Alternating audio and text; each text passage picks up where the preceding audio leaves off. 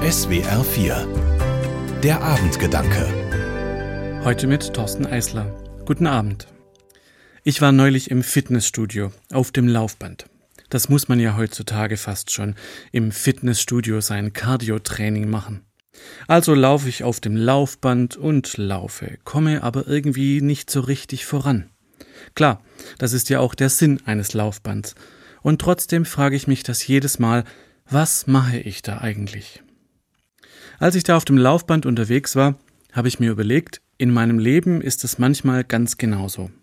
Ich bin unterwegs und laufe so durchs Leben und habe trotzdem nicht das Gefühl, dass ich vorwärts komme. Und falls doch, dann weiß ich manchmal auch nicht, wo es denn eigentlich hingeht. Aber komme ich vom Fleck? Wann komme ich denn in meinem Leben an und vor allem wo? Unser Leben dauert etwa 70 Jahre, heißt es einmal in der Bibel. Und wenn wir bei Kräften sind, auch 80 Jahre. Das meiste daran ist nur Arbeit und vergebliche Mühe. Schnell ist es vorüber, im Flug sind wir dahin. Dieser Satz aus einem alten Gebet bringt es für mich ziemlich genau auf den Punkt.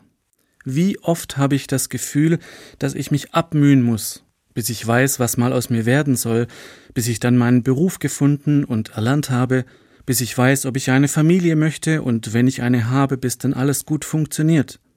Wohin geht es weiter? Wird die Partnerschaft weiter gut laufen? Sind die Kinder glücklich und werden sie ihren Weg gehen können? Und plötzlich, so erzählen es mir ältere Menschen oft, ist man alt und fragt sich, wo die Zeit geblieben ist. Es ist wie auf dem Laufband. Die Zeit hält nicht an. Während man läuft nicht und auch nicht, wenn man mal stehen bleibt, um zu verschnaufen, um sich neu zu orientieren, bevor es weitergeht.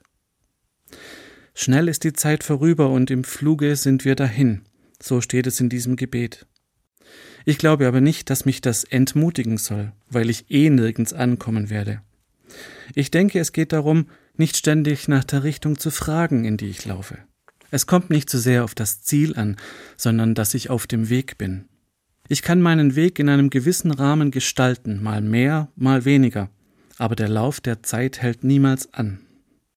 Und wenn ich am Ende zurückblicke, nach 70 oder 80 Jahren oder 90 oder 100, wenn ich zurückschaue, wo die Zeit hingekommen ist, dann sehe ich auch all das Wertvolle auf meinem Weg.